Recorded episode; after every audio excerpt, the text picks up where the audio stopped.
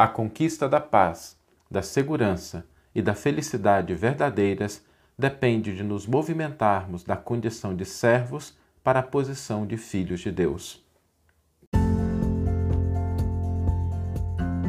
Você está ouvindo o podcast O Evangelho por Emmanuel, um podcast dedicado à interpretação e ao estudo da Boa Nova de Jesus através da contribuição do benfeitor Emmanuel. Hoje nós vamos refletir sobre um tema muito importante, que é a condição, a posição que nós nos colocamos perante a divindade. Porque, a partir do, do ponto de vista de Deus, todos somos filhos. Essa é uma condição inalienável. Mas nós nos colocamos diante de Deus, às vezes, em duas posições diferentes. Às vezes a gente se coloca como servos e às vezes a gente se coloca como filhos. E o grande trabalho do Cristo foi também nos ensinar e exemplificar o que, que significa se colocar diante de Deus na posição de filho. Qual que é a diferença dessas duas? A diferença é que o servo ele às vezes está com Deus, às vezes não está com Deus. É como alguém que trabalha para uma empresa. Às vezes ele está trabalhando, às vezes ele não está trabalhando. Às vezes ele até cumpre com o horário dele certinho, mas ele não está sempre ali. Além disso, o servo, quando ele se relaciona com, com Deus ou o, quem trabalha numa empresa, espera a remuneração pelo seu esforço, pelo seu trabalho, pela sua dedicação. E às vezes a gente assume essa posição, não assume? Às vezes a gente faz as coisas que a gente sabe que estão certas, que são aquelas que Jesus nos ensinou, mas a gente espera um certo retorno daquilo. E quando o retorno não vem, às vezes a gente fica bravo, né? Acho que se desse a gente até procuraria o sindicato ali, né? Brincadeira, mas às vezes a gente tem essa relação. E, em primeiro lugar, assim, nada de errado com isso. Né? É, é entender essa relação e a posição em que a gente está. A gente sempre comenta que o evangelho ele nunca vem para nos colocar numa posição de culpa, de autodepreciação, mas de clarificar, de iluminar as nossas escolhas, as nossas decisões e as nossas posições, para que a gente possa entender com mais clareza e fazer escolhas mais conscientes na nossa vida. Então, o servo é aquele que às vezes está, às vezes não está, é aquele que espera um retorno das suas ações, e a posição de filho, ela se difere disso. Porque o filho está sempre, o filho, a filha sempre está na casa, né? Ainda que ele se ausente um pouquinho daquele local, mas é sempre filho. Sempre está envolvido com os interesses. Os filhos também têm interesses. Assim como os servos têm os seus interesses pessoais, os filhos também têm seus interesses. A diferença é que os interesses dos filhos se coadunam, se harmonizam com os interesses do pai. Então, na condição de filhos de Deus, os nossos interesses, eles estão alinhados com os interesses da divindade. A gente olha para o mundo e percebe assim a vontade de Deus, os interesses do Criador naquelas condições em que a gente está. Mesmo aquelas condições mais simples, porque a Terra inteira é a grande casa paterna, né? o universo inteiro é a casa do Criador. O filho, então, ele não se ausenta dessa conexão com Deus e ele tem os seus interesses harmonizados com o Criador. E a partir daí ocorrem as diferenças. Porque o servo, como às vezes ele está, às vezes ele não está, e às vezes existem bons servos, tá? Não estamos dizendo aqui que são servos ruins mas que às vezes está e às vezes não está, ele está suscetível de aflição, de ansiedade, de delírio, de enganos. Essa condição da gente entender a nossa relação com Deus como uma relação de troca, ela nos coloca nessa posição de servos, porque é a partir da posição em que a gente negocia com o Criador, em que a gente sente perda, a gente sente ansiedade, a gente sente prejuízo. Mas o filho, a filha estão sempre em paz, porque a presença de Deus habita em cada um deles. Eles sabem que pertencem a Deus e eles conseguem entender algo fundamental, que é a nossa condição de espíritos imortais, filhos do Criador.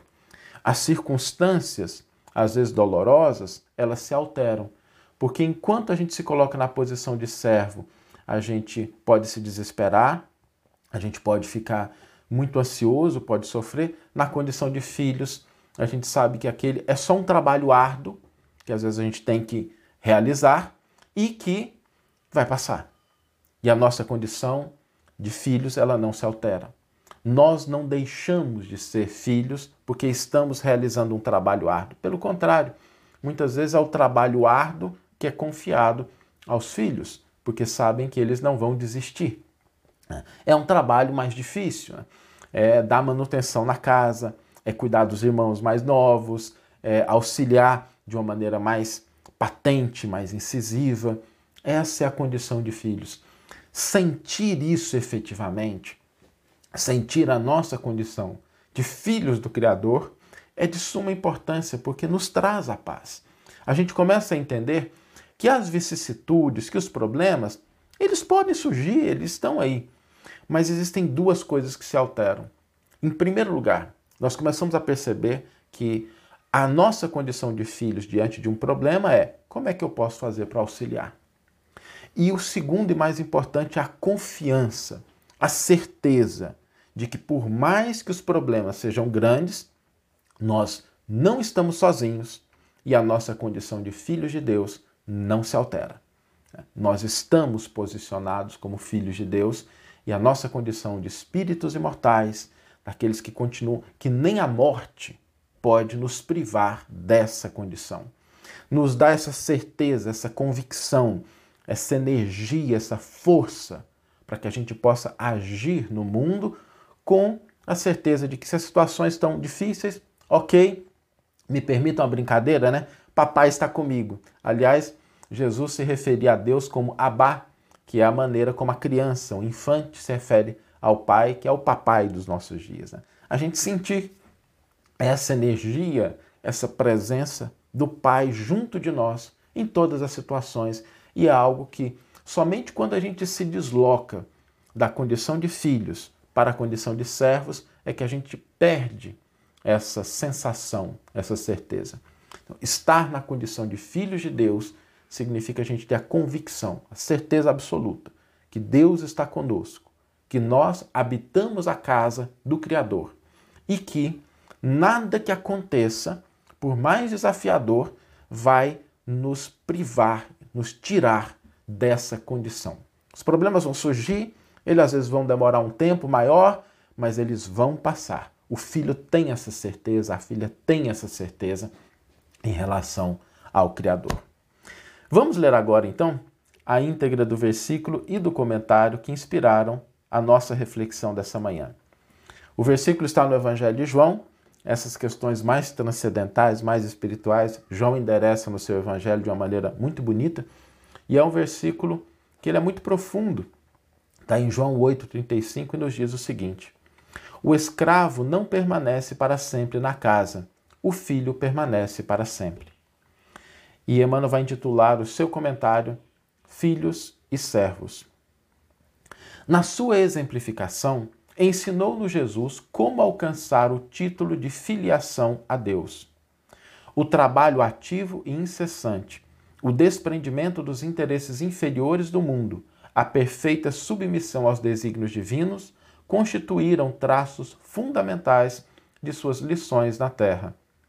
Muitos homens notáveis pela bondade, pelo caráter adamantino, sacerdotes dignos e crentes sinceros, poderão ser dedicados servos do Altíssimo. Mas o Cristo induziu-nos a ser mais alguma coisa.